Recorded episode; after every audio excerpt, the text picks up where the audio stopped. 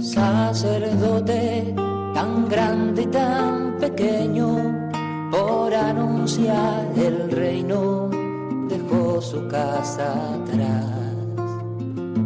Sacerdote, la vida pone en juego, pastores para el pueblo, un guía a la verdad. Sacerdote, tan rico en los esfuerzos, tan pobre en los no quiero, pues quiere siempre ahora ya.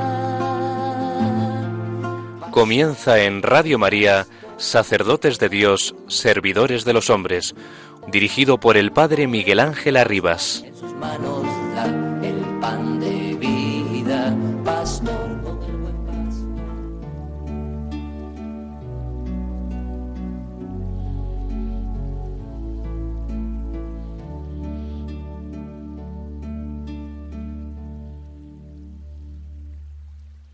En nuestro tiempo, la esposa de Cristo prefiere usar la medicina de la misericordia y no empuñar las armas de la severidad.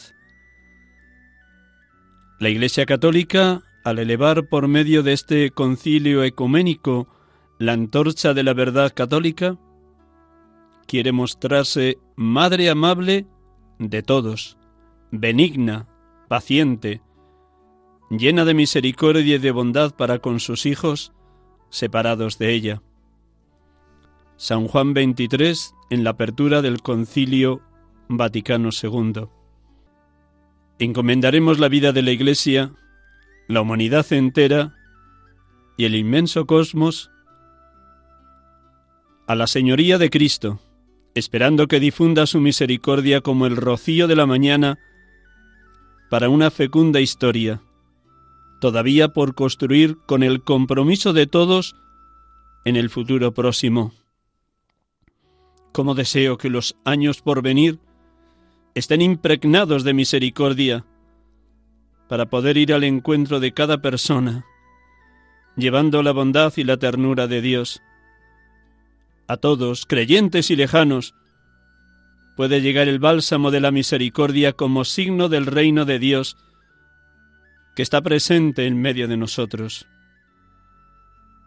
Es propio de Dios usar misericordia y especialmente en esto se manifiesta su omnipotencia.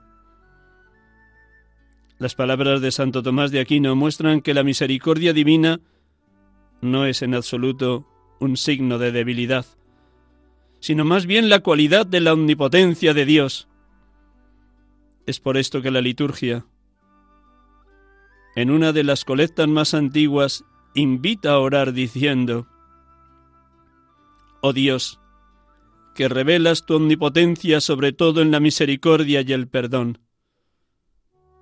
Dios será siempre para la humanidad como aquel que está presente, cercano, providente, santo y misericordioso.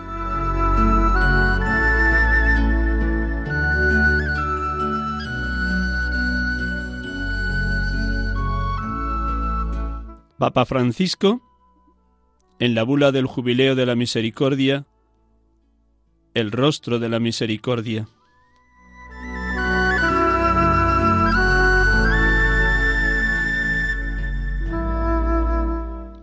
Buenas tardes, hermanos y amigos. Bienvenidos a este programa de Radio María, sacerdotes de Dios, servidores de los hombres, en este tiempo de Cuaresma. En este cuarto domingo de Cuaresma donde seguimos caminando hacia el gran momento litúrgico que es la Pascua. Qué alegría poder acompañarles y sentirme acompañado de su oración permanente, constante, en favor de la santidad de los seminaristas y de los sacerdotes. Gracias, hermanos y hermanas. El día de hoy va a ser muy sencillo en este programa.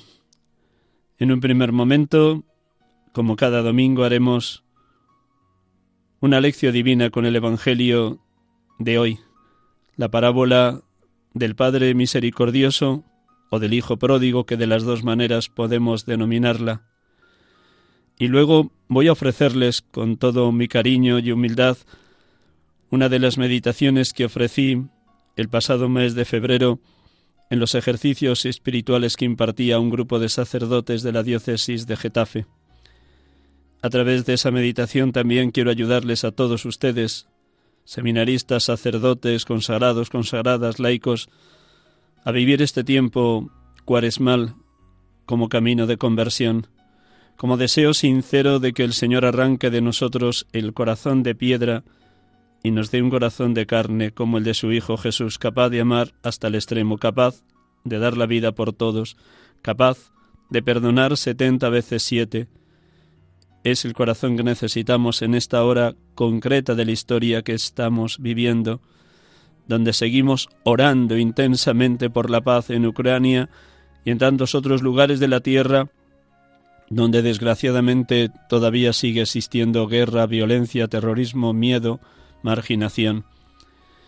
Oramos también para que la consagración que tuvo antes de ayer, que tuvo lugar antes de ayer, de consagrar Ucrania y Rusia al Inmaculado Corazón de María, vaya haciendo posible que verdaderamente la Madre nos cubra a todos con su manto de gracia, con su santidad de vida, con su sí generoso, y cubiertos con el manto de gracia de María, ser también nosotros instrumentos de paz, instrumentos de misericordia, instrumentos de consuelo para cuantos nos rodean. Haz de mí, oh Señor, un instrumento de tu paz que rezaba San Francisco de Asís. Pues con estos deseos de impregnarnos en el domingo de hoy de la misericordia de Dios, un instante en silencio para proclamar esta bellísima parábola del Padre Misericordioso o del Hijo Pródigo.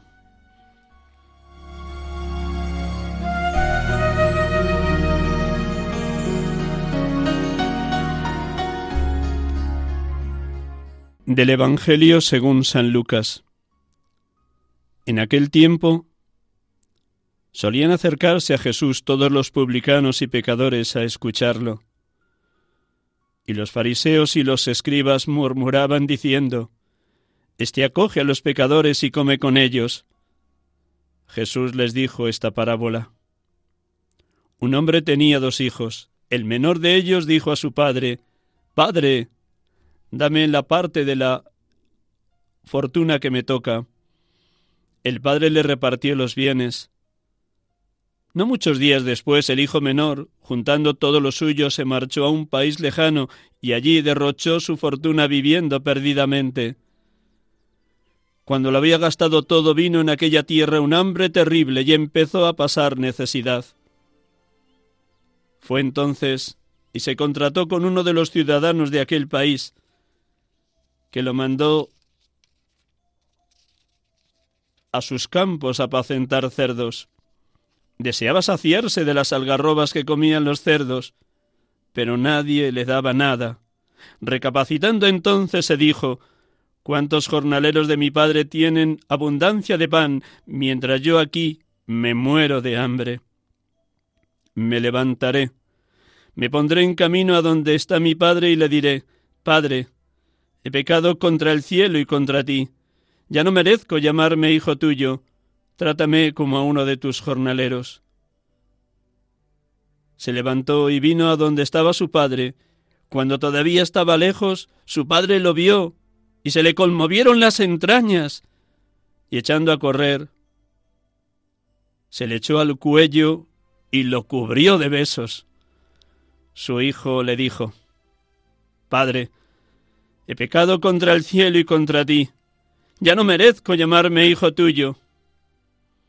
Pero el padre dijo a sus criados, Sacad enseguida la mejor túnica y vestídsela, ponedle un anillo en la mano y unas sandalias en los pies. Traed el ternero cebado y sacrificadlo. Comamos y celebremos un banquete, porque este hijo mío estaba muerto y ha revivido. Estaba perdido y lo hemos encontrado. Y empezaron a celebrar el banquete. Su hijo mayor estaba en el campo.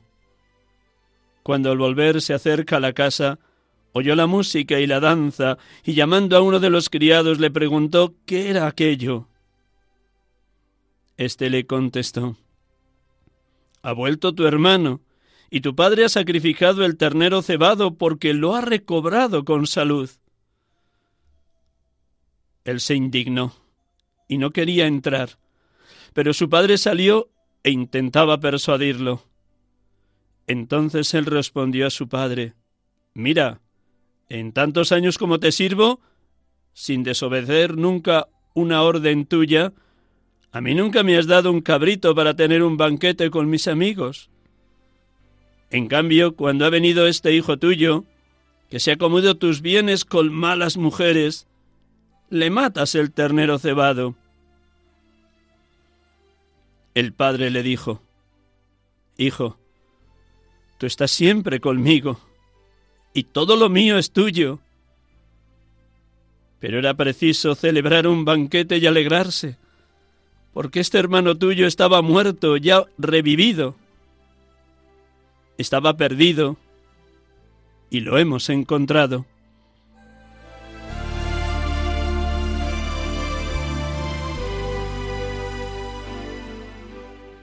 Bendito y alabado seas, Padre Dios, porque eres Padre de la misericordia. Esa misericordia que se ha manifestado en tu Hijo Jesucristo, cuando en la cruz, siendo crucificado, gritó y lloró Padre, perdónalos porque no saben lo que hacen. Gracias porque tu Hijo Jesucristo es el rostro de tu misericordia divina. Los pecadores no hemos sido excluidos de su reino, sino que los ha buscado, nos está buscando hoy también a nosotros. Gracias, Padre, porque sales todos los días a nuestro encuentro. Tantas y tantas veces hemos alejado nuestros pasos de ti, de tu casa, de tu ternura, de tu bondad, de tu comprensión. Tantas y tantas veces hemos malgastado la hacienda de las cualidades humanas, de los bienes materiales, de las virtudes teologales, de la fe, esperanza y amor que tantas veces nos ha regalado, y nos hemos ido por vericuetos, por caminos de desobediencia, de soberbia, de indiferencia religiosa, de alejamiento de tu voluntad, de estar atrapados en el placer, en el poder, en el prestigio, en la fama. Tantas y tantas veces nos hemos sentido hambrientos de tu ternura, con nostalgia de volver a tu casa, a tu abrazo, a tu bondad, a tu misericordia. Gracias, Padre Dios, porque nos mueves a volver a casa como al Hijo pródigo, nos hace recapacitar. ¿Cuántos jornaleros en la casa de mi Padre tienen pan en abundancia mientras yo aquí me estoy muriendo de hambre? Oh Padre Dios, haznos experimentar hambruna de ti, hambruna de tu amor, de tu misericordia, de tu perdón, de tu acogida, de tu abrazo, porque sólo en ti y contigo podemos experimentar la fiesta del perdón la alegría de ser bañados en tu misericordia. Bendito y alabado seas Jesucristo, porque tanto has amado al mundo que has cargado con los pecados de toda la humanidad subiendo al leño de la cruz para derrotar definitivamente el pecado, la muerte y el mismo Satanás. Bendito y alabado seas Jesucristo, porque siendo Dios te hiciste hombre, siendo hombre te hiciste esclavo, lavando los pies a los discípulos y siendo esclavo te hiciste cordero hasta la muerte y una muerte de cruz. Todos tus gestos, palabras y acciones irradian la misericordia divina. Has venido a salvar, porque bien sabes que el Padre Dios quiere que todos los hombres se salven y lleguen al conocimiento de la verdad. De lo primero que liberas cuando te encuentras con un paralítico, un ciego, un cojo, es liberar del pecado. Tus pecados son perdonados.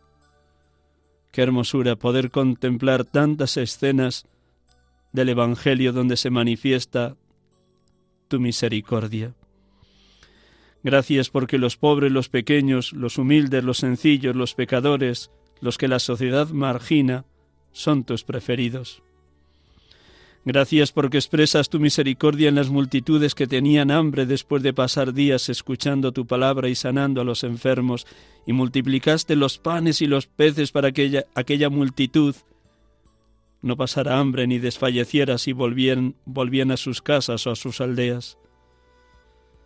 Gracias porque tu misericordia consuela a la viuda de Naín o a Jairo cuando va a suplicarte que vayas a su casa para curar a su hija Gracias porque con solo tocar tu manto la hemorroísa quedó curada y nosotros cada vez que acudimos al sacramento del perdón de la misericordia, con solo recibir la absolución de los pecados, quedamos también liberados, sanados, transformados.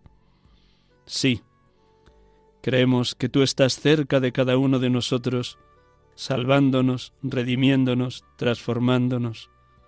Haznos experimentar la misma alegría que experimentó el hijo pródigo cuando, volviendo a la casa del padre, éste le llenó de besos y de abrazos y dijo a los criados, Traed un vestido nuevo, un anillo para los dedos, unas sandalias para los pies, id al rebaño y traed el ternero cebado y hagamos una fiesta.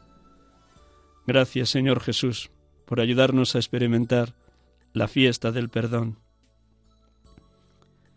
Bendito y alabado seas, Espíritu Santo, porque tu luz y tu verdad nos ayuda a vivir sin engaños. ¿Cuántas veces nos parecemos al hijo mayor de la parábola? ¿Cuántas veces, creyendo que cumplimos todas las normas de la fe y de la Iglesia, ya somos los buenos, nos merecemos todo, y no sabemos entender al hermano que vuelve de nuevo después de haber malgastado su hacienda? Perdónanos, Espíritu Santo, cuando echamos en cara al Padre Dios, que perdone a tantos que han vivido alejados de la fe y de la Iglesia. Déjanos resonar en esta tarde con toda viveza y hondura esas palabras tan consoladoras y llenas de ternura que el Padre le dijo al Hijo mayor.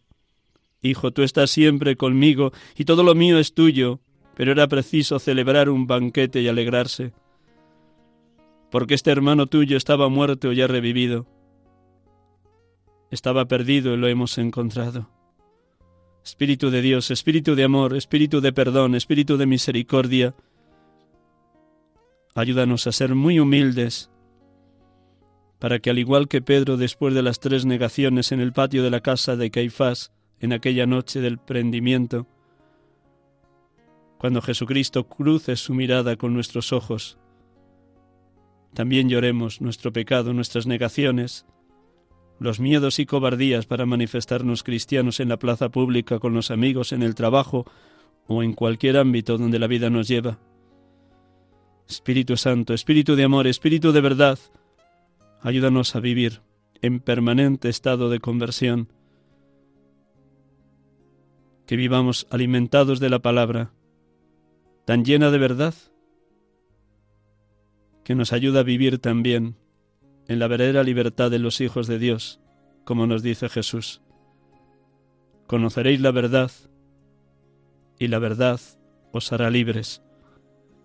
Gracias Espíritu Santo por poder experimentar la infinita misericordia de Dios que cada vez que acudimos al sacramento de la penitencia y quedamos absueltos de nuestros pecados.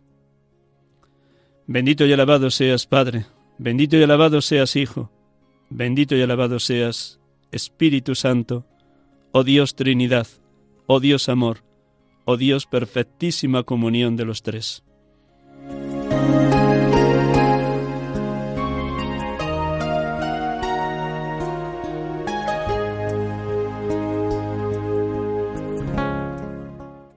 Queridos hermanos y hermanas de Radio María, a continuación, desde mi pequeñez, pobreza y miseria, les ofrezco esta meditación que ofrecía en el mes de febrero a un grupo de sacerdotes de la diócesis de Getafe dentro de sus ejercicios espirituales.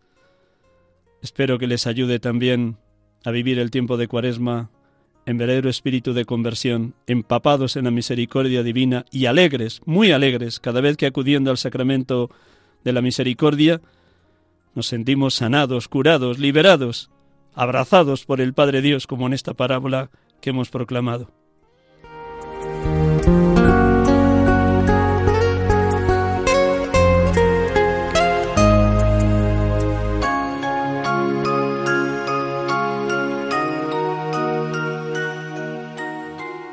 Acompáñanos en esta tarde, Virgen María, Madre nuestra, tú que eres la Inmaculada Concepción, la sin pecado, la llena de gracia, la bendita entre las mujeres, tú que ruegas por nosotros pecadores, ahora y todos los días de nuestra vida. Intercede también en esta tarde por nosotros, para que vivamos en verdad ante tu Hijo y ante el Padre Dios, para que no dejemos ni un solo rincón de lo más íntimo de nuestra alma, sin que quede iluminado por la verdad de la palabra y la luz que es tu mismo Hijo. Tú que pides de nosotros que aborrezcamos el pecado y vivamos en la verdadera libertad de los hijos de Dios.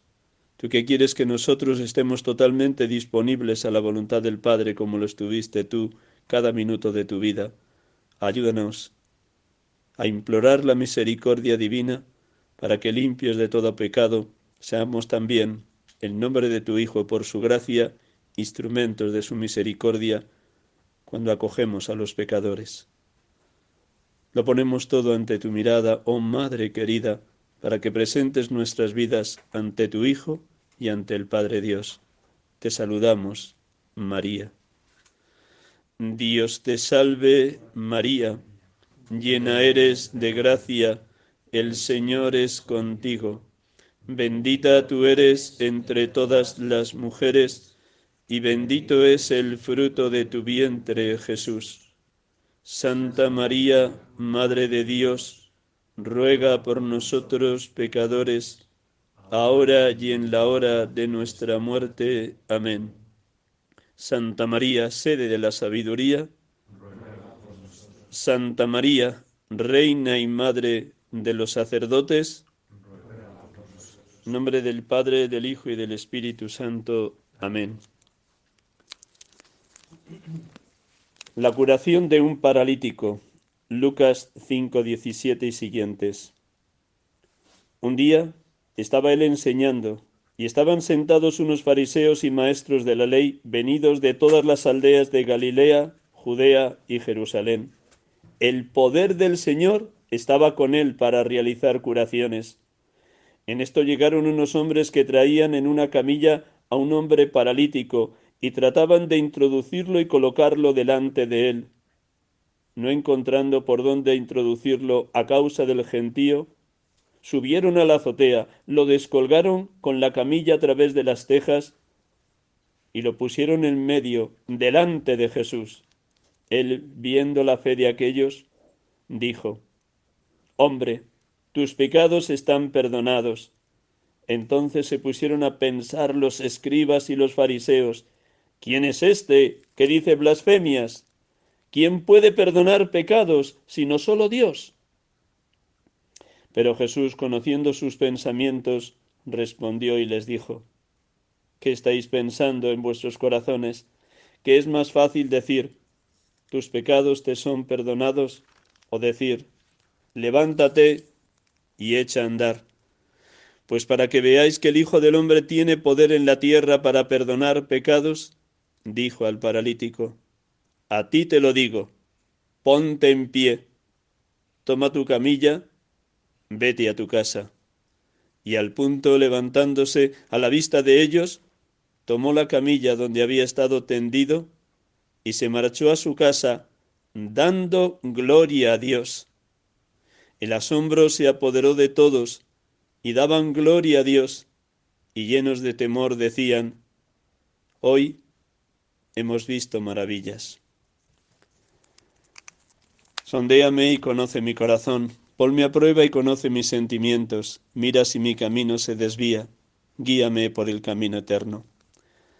Pasaos los diez primeros minutos de la contemplación pidiendo esto insistentemente al Señor, la última estrofa del Salmo 139-138. Sondéame y conoce mi corazón, ponme a prueba y conoce mis sentimientos, mira Mira si mi camino se desvía, guíame por el camino eterno.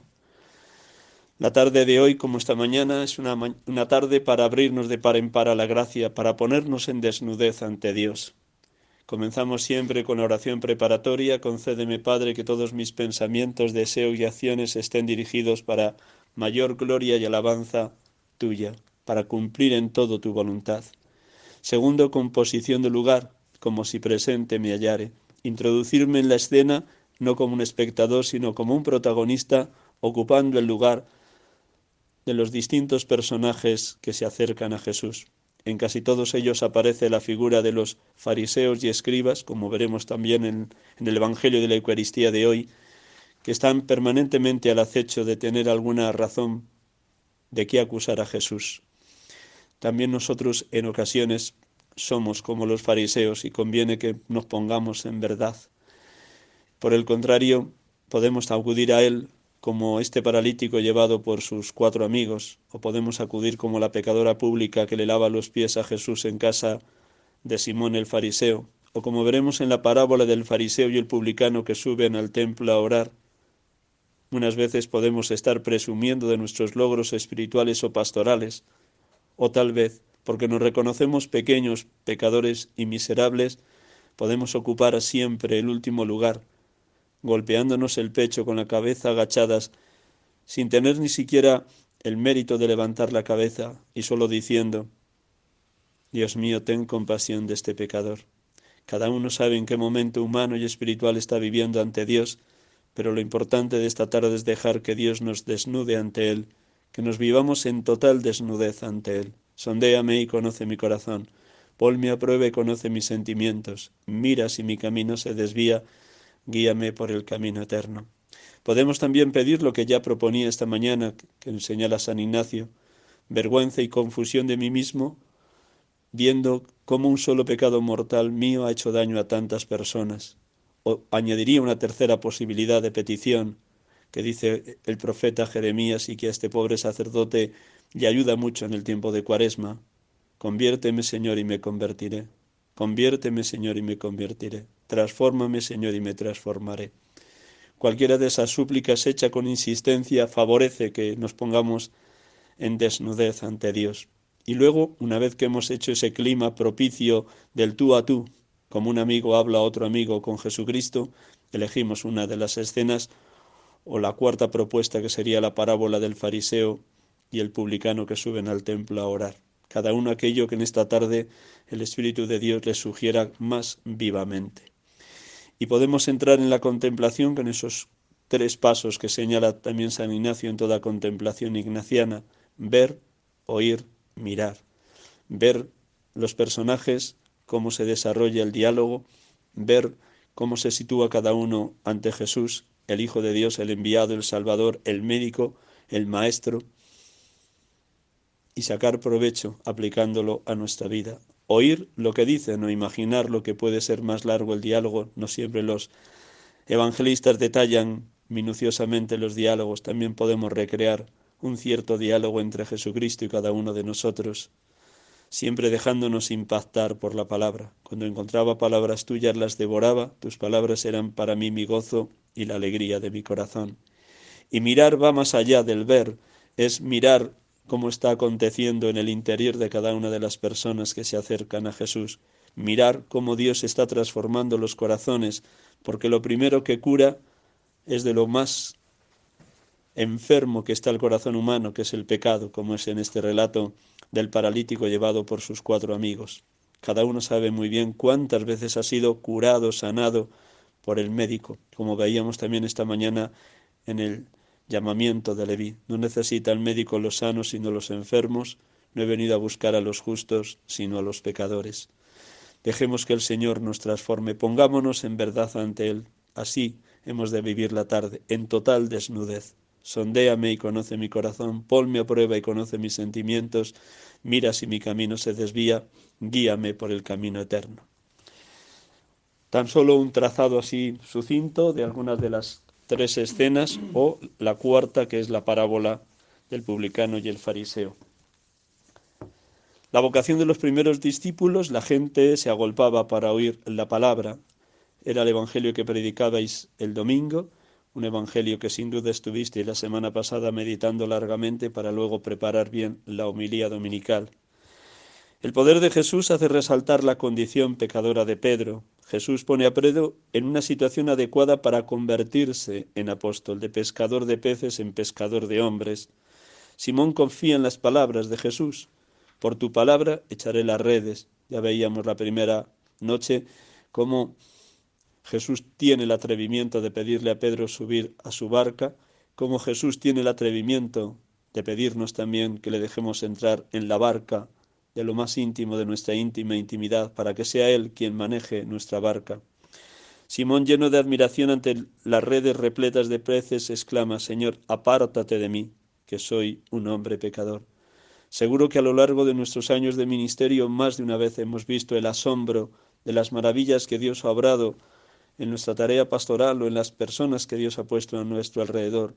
No somos dignos de un ministerio tan grande, nos supera por todas partes. A hombres frágiles, pequeños, pecadores y miserables nos ha elegido para un ministerio tan grande, tan enorme.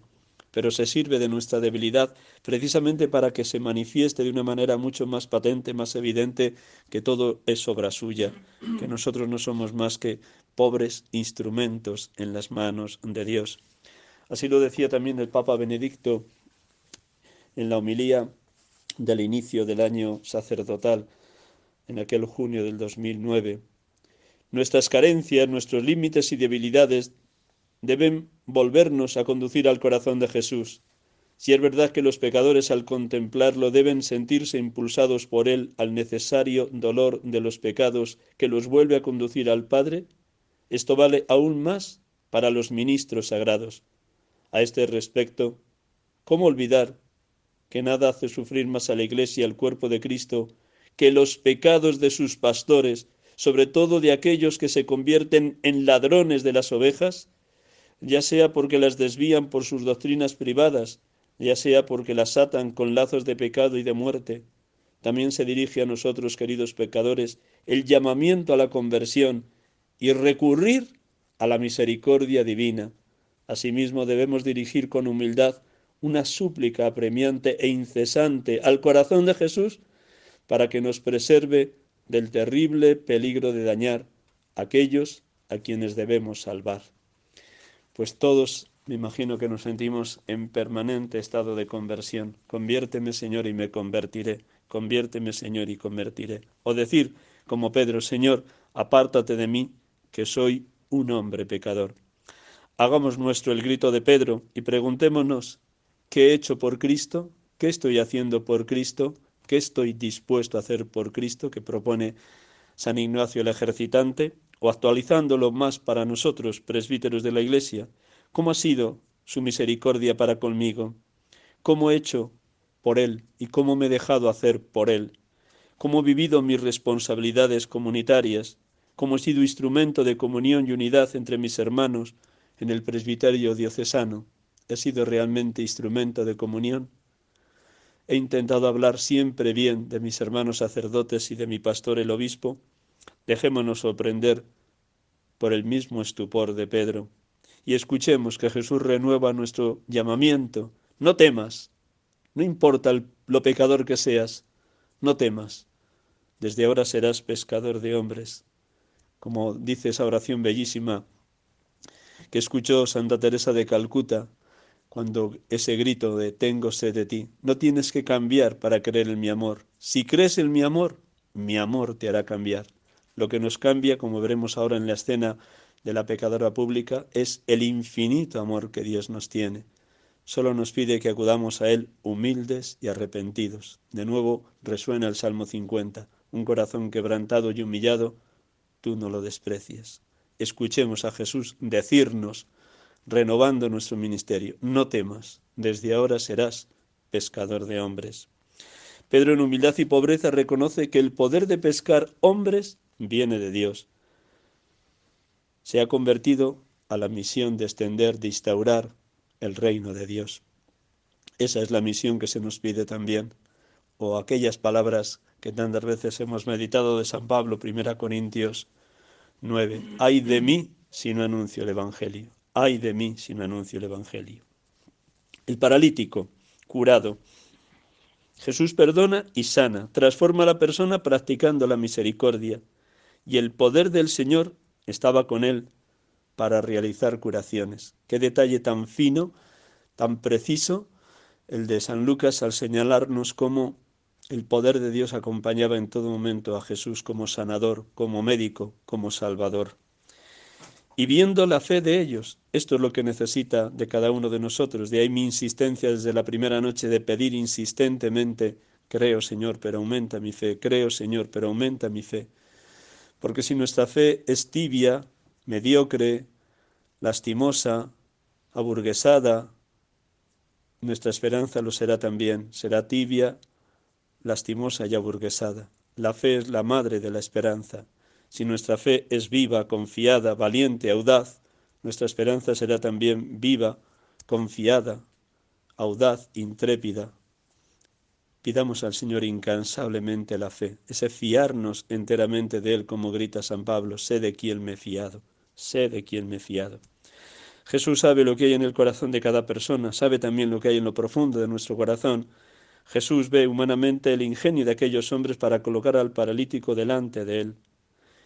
Hombre, tus pecados están perdonados. Es la respuesta de Jesús hacia el enfermo, viendo la fe de los que le llevaban, de los amigos de aquel paralítico. ¿Qué es más fácil decir, tus pecados están perdonados o decir, levántate y anda? Jesús da a entender que la mayor curación es perdonar pecados, porque lo que más paraliza, lo que más deshumaniza, lo que más ata todo crecimiento humano es el pecado, el egoísmo y la soberbia. Pues dejemos que también esta tarde el Señor nos libere de todo egoísmo, de toda soberbia, o podemos ir recorriendo los siete pecados capitales para darnos cuenta con qué facilidad el maligno nos está tendiendo trampas bajo la capa de bien, bajo la apariencia de tarea pastoral, la soberbia, la envidia, la avaricia, la ira, la gula, la lujuria, la pereza, cualquiera de los siete pecados capitales permanentemente nos amenazan, como digo, siempre adornados bajo la capa de bien, bajo la apariencia de ángel de luz. Pero también, no me ha dado tiempo a decir todo, pero creo que caéis en la cuenta que nos fijemos cómo rodeaban a Jesús los fariseos y los maestros venidos de todo el territorio de Palestina, de Judea, de Samaria, de Galilea, de Jerusalén, y estaban al acecho de los gestos y de las palabras de Jesús. Seguro que en su interior estaban admirados, pero no se atrevían a decirlo por no quedar al descubierto de los otros fariseos. El único que tuvo al menos el valor de ir de noche fue Nicodemo, o José de Arimatea que pidió a Jesús el cuerpo de Jesús después de que había muerto. La obra de misericordia más fácil no es dar de comer al hambriento, aunque es la primera según el juicio final, dar de comer al hambriento, dar de beber al sediento, vestir al desnudo, sino el corregir con humildad al que se equivoca o soportar con paciencia al que más nos cuesta. Seguro que en el equipo sacerdotal de la parroquia o del arciprestazgo o de la tarea donde estáis enviados, lo que más cuesta es aceptar los errores del otro y corregirle con humildad, pero con valentía. ¿Cuánto cuesta? Y sin embargo el Señor nos pide enseñar al que no sabe y corregir al que hierra. Son también obras de misericordia, pero que tantas y tantas veces nos cuesta poner en práctica. La pecadora perdonada.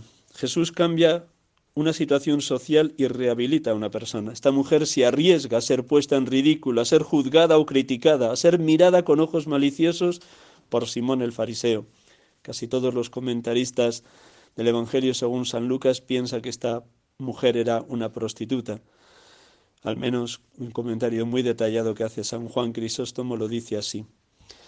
Jesús, el incomodado, invierte los papeles Debería haber sido el fariseo, Simón el fariseo, quien acogiera a Jesús. Sin embargo, Jesús es el que acoge a la mujer, le deja que derrame las lágrimas de arrepentimiento lavándole los pies, que se los seque con su cabellera, se deja besar y ungir con un perfume caro. Cuatro gestos que debieran dejar boquiabiertos y anonadados a los fariseos que estaban comiendo con él en casa de Simón el fariseo. Es Simón quien se siente incómodo ante este gesto de acogida y de apertura que tiene Jesús hacia aquella mujer. En aquel tiempo era insospechado que una mujer, y más en público, tocara el cuerpo de un varón. Y encima esta mujer era posiblemente prostituta o al menos pecadora. Y Jesús deja que esa mujer con total libertad realice esos cuatro gestos. Llorar sus pecados, secárselos con su cabellera, ungirle los pies y llenarle de besos. ¿Por qué? Porque Jesús no se fija en las apariencias, sino que ve el corazón.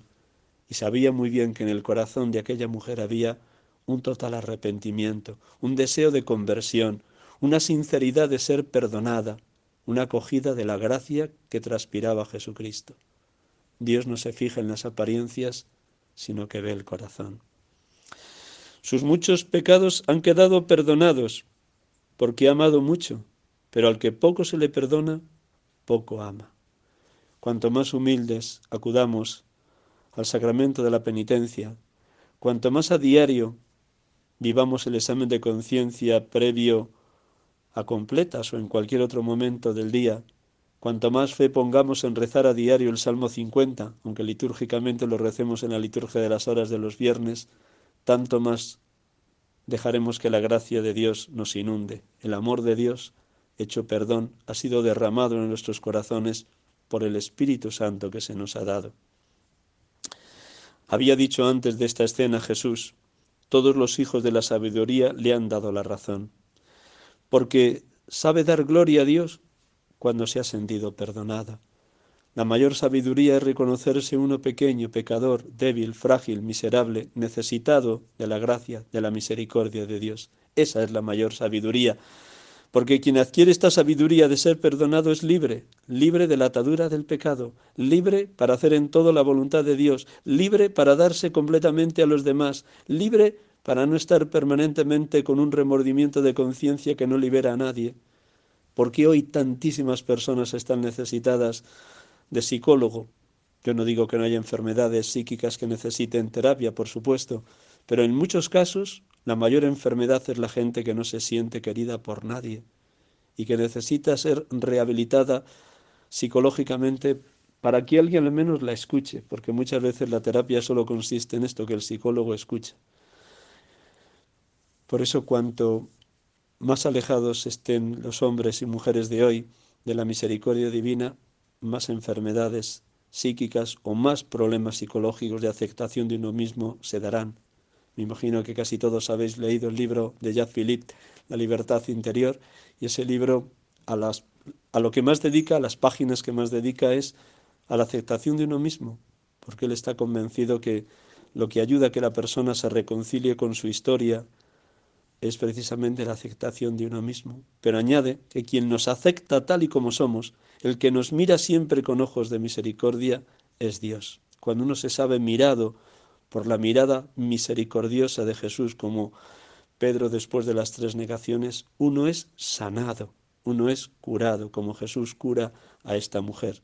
Sus muchos pecados han quedado perdonados porque ha amado mucho, pero al que poco se le perdona, poco ama. Pidamos hoy al Señor que nos haga conocer cuánto hay en nosotros de Simón el fariseo. Fijaros que hay un paralelismo muy grande con la escena anterior, con la escena del paralítico que es descendido desde la techumbre por los cuatro amigos. También los fariseos murmuran y dicen que Jesús es un blasfemo.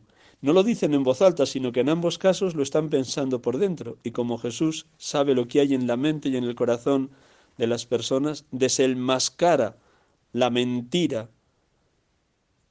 y la vergüenza que sienten aquellos fariseos, o al menos desenmascara la hipocresía de estar diciendo cosas por dentro que no verbalizan. Por eso Jesús tiene esa pedagogía de poner en evidencia a los que le atacan. Por eso es odiado. De hecho, en más de una de las escenas se nos dice esto, que se pusieron de acuerdo para buscar el motivo de condenarlo a muerte. El punto final del querigma es la metanoia, la conversión de la mente, pensar con la mente de Cristo, sentir con el corazón de Cristo, un modo nuevo de relacionarse con Dios, con uno mismo, con los demás. La conversión conduce a glorificar la misericordia de Dios. Donde abundó el pecado, sobreabundó la gracia. El Espíritu de Cristo nos rehabilita, nos transforma, nos inunda de misericordia para la libertad nos ha liberado Cristo. El Señor es el Espíritu, y donde está el Espíritu del Señor, ahí está la libertad. Hay libertad. Lo que ya ayer veíamos a estas mismas horas, la santa indiferencia. Dios quiera que lo viváis así todos los días de vuestra vida. el otro texto también. Como está todo muy descrito, nada más voy a ir a lo nuclear. Está ahí desarrollado minuciosamente. Y lo uno a lo que he intentado ofrecer al mediodía, cómo es nuestra oración, cómo miramos la oración de Jesús, cómo nos dejamos enseñar permanentemente del modo que tiene Jesús de orar. Venid a mí todos los que estáis cansados y agobiados y yo os aliviaré. Aprended, aprended de mí que soy manso y humilde de corazón y encontraréis vuestro descanso. Nuestro descanso es entrar en la oración de Jesús, porque es Jesús quien lleva al Padre nuestra oración. Él es el sumo pontífice, Él es el puente entre la humanidad y Dios, Él es el puente entre cada uno de nosotros y el Padre. Si entramos en el corazón de Jesús, si oramos con los mismos sentimientos de Cristo, Él lleva al Padre nuestras súplicas, nuestro arrepentimiento, nuestra acción de gracias, nuestra alabanza o nuestra bendición, los distintos tipos y modos de orar. Lo lleva Él. ¿Qué actitudes son fundamentales al orar? ¿Quién es justo ante los ojos de Dios para pedir nada? ¿Cómo presentarnos ante Dios con toda nuestra miseria y pecado? La parábola del fariseo y el publicano son la respuesta a esas preguntas. Dejo el marco general, lo, lo leéis vosotros que está desmenuzado. Pero fijaros si en el segundo párrafo traigo ese texto de Lucas 11. Vosotros los fariseos limpiáis por fuera la copa y el plato, mientras que vuestro interior está lleno de rapiña y de maldad. El Evangelio de la Eucaristía de hoy dirá algo muy parecido. Hay de vosotros fariseos que os gusta ocupar el primer puesto en las sinagogas y que os saluden por las plazas, hay de vosotros también, doctores de la ley, que imponéis a los hombres cargas insoportables, y vosotros no las tocáis ni con un dedo. Todos somos pecadores y todos en algún momento nos parecemos a los fariseos del tiempo de Jesús, por eso conviene pedir mucho la conversión y la humildad, como ahora veremos en el publicano de la parábola. Cuando Jesús salió de allí, los maestros de la ley y los fariseos comenzaron a acosarlo terriblemente y a proponerle muchas cuestiones, tendiéndoles trampas con intención de sorprenderlo en alguna de sus palabras. Por eso el Señor nos pide que nos guardemos de la levadura de los fariseos, que es la hipocresía. Jesús habla claro, concreto, directo. Conoceréis la verdad y la verdad os hará libres. Y Dios quiere que nos vivamos siempre en verdad y ya sabéis que la puerta para entrar en la verdad y ser libres es la humildad, como diría Santa Teresa de Jesús. La humildad es andar en verdad. La humildad es andar en verdad. Cuanto más humildes, más en verdad. También unos que presumían de ser hombres de bien y despreciaban a los demás, les dijo esta parábola. Dos palabras claves del inicio y la presentación de la parábola. Presumían de ser hombres de bien, despreciaban a los demás. ¿Cómo conoce Jesús lo que hay en el interior de cada persona que tiene delante? Como sucede en la curación del paralítico y como sucede en el perdón de la pecadora pública. Por eso, Señor, sondéame y conoce mi corazón, ponme a prueba y conoce mis sentimientos, mira si mi camino se desvía, guíame por el camino eterno. Pongámonos en desnudez ante Dios. No ha llegado la palabra a mi lengua, ya Señor te la sabes toda. Me estrechas detrás y delante, me cubres con tu palma, tanto saber me sobrepasa. Es sublime no la barco. ¿A dónde iré lejos de tu aliento? ¿A dónde escaparé de tu mirada? Él lo sabe todo. Solo quiere que le, dejemos entrar. Mira que estoy a la puerta y llamo. Si uno escucha mi voz y me abre y me abre, entraré y comeremos juntos no fuerza, no violenta ninguna puerta, solo entra donde se le da acceso para perdonar nuestros pecados, para iluminarnos con su palabra, para sanarnos de todo mal, para rehabilitarnos ante Él, ante los demás y ante el Padre Dios, y para que vivamos reconciliados con Él, con nosotros mismos y con los hermanos. Esa es la gracia que se nos regala cada vez que acudimos al sacramento del perdón. Cuánta maravilla, cuánta bendición, cuánta rehabilitación, de Dios en su Hijo Jesucristo. Dos hombres subieron al templo a orar, uno fariseo y otro publicano, dos figuras contrapuestas, enfrentadas entre sí, dos modos de orar, dos modos de presentarse ante Dios. Salen de su casa y van a la casa del Señor. El fariseo, erguido, hacía interiormente esa oración, Dios mío, te doy gracias, porque no soy como el resto de los hombres, ladrones, injustos, adúlteros, ni como ese publicano, ayuno dos veces por semana y pago el diezmo de todo lo que poseo. Realizaba mucho más de lo que pedía la ley judaica. Quería presumir de ser un fariseo muy fervoroso, pero la palabra clave es erguido. Erguido no solo físicamente, sino sobre todo soberbio interiormente, presumiendo de sus logros espirituales. También nosotros podemos compararnos con otros hermanos sacerdotes o con laicos o consagrados y consagradas y pensar que porque llevamos ya una delantera de vida espiritual somos geniales y vamos mucho más por delante, cuando todo lo hemos recibido por puro don, por pura gracia. Pura gracia es nuestra vida y pura gracia nuestro crecimiento espiritual. Por eso dirá con mucha inteligencia San Ignacio de Loyola cuando explica las causas de la desolación, novena regla de primera semana, puede haber desolación por nuestra tibieza, mediocridad, o rutina en la vida espiritual, pero también para que en cosa ajena no pongamos nido, es decir, para que nunca nos atribuyamos ningún crecimiento ni proceso espiritual. Todo, todo, todo es puro don de Dios, pura gracia. Lo que se nos pide es que acojamos de manera muy gratuita lo que Dios gratuitamente nos da. Dad gratis lo que habéis recibido gratis. El fariseo es la figura representativa del judío cumplidor, observante de la ley, fiel a los mandatos y prescripciones religiosas más mínimas, con una formalidad y una formulación que interpretaba la ley al pie de la letra. Por el contrario, el publicano se ocupa el último lugar. Cuando oréis, no seáis como los hipócritas, a quienes les gusta orar de pie en las sinagogas y en las esquinas de las plazas para que los vea la gente os aseguro que ya han recibido su recompensa. El fariseo repasa sus virtudes, las va desgranando con aire de complacencia. No es como los demás hombres, y encima se compara con el pobre publicano. Le desprecia, le desprecia.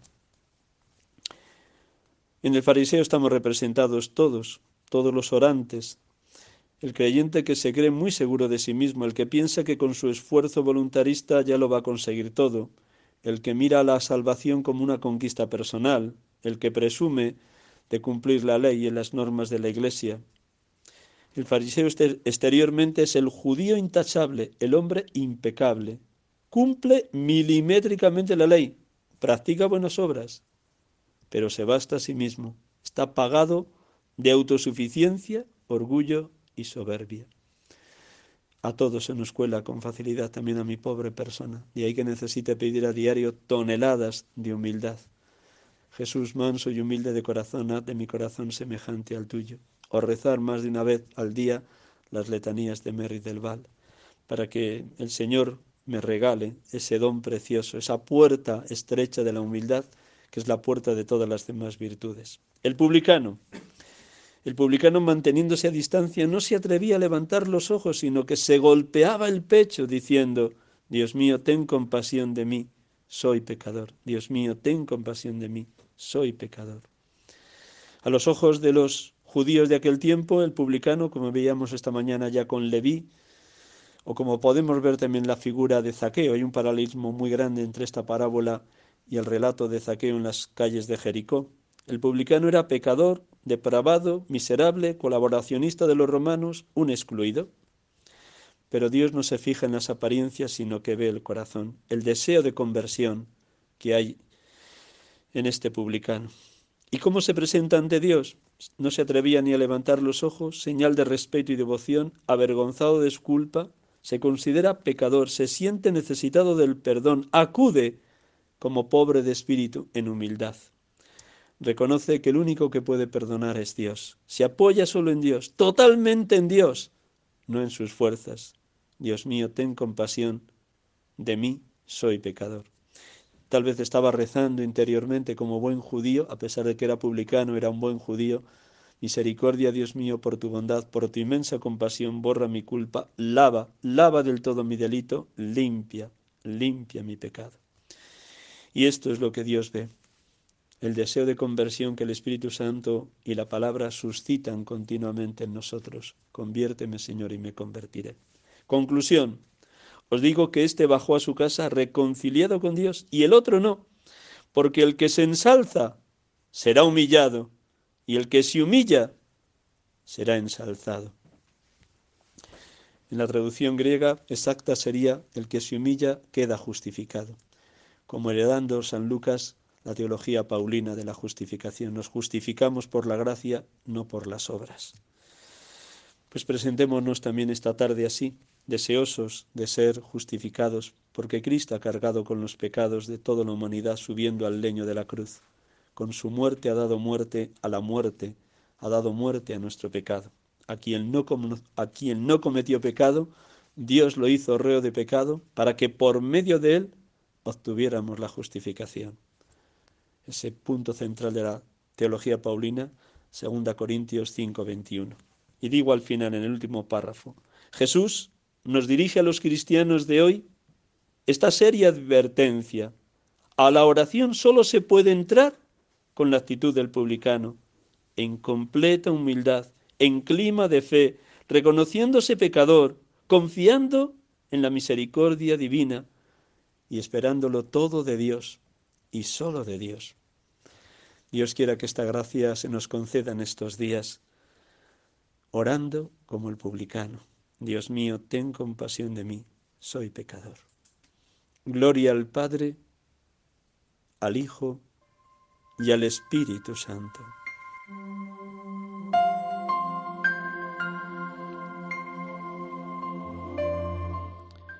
Estamos aquí con ustedes en Radio María, en este programa habitual de la tarde de los domingos, sacerdotes de Dios, servidores de los hombres, en este cuarto domingo del tiempo de Cuaresma, 27 de marzo 2022. Concluimos con un poema bellísimo de aquel que fue sacerdote y gran periodista, José Luis Martín Descalzo. Que este soneto nos ayude a vivir el itinerario que todavía nos resta de la cuaresma con verdadera confianza en el Dios de la misericordia, cuyo rostro histórico y visible fue Jesucristo, muerto y resucitado.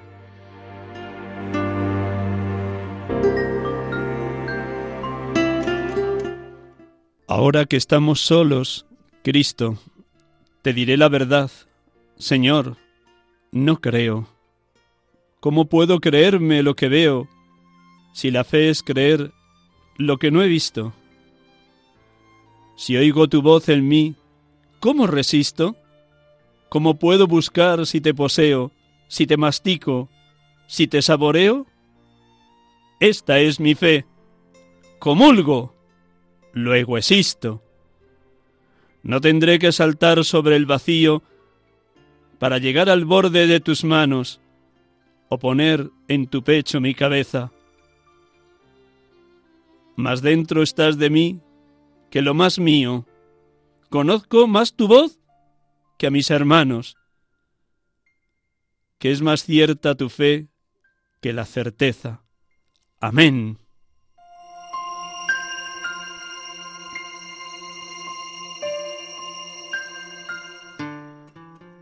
Buenas tardes, buen domingo y hasta el próximo domingo si Dios quiere.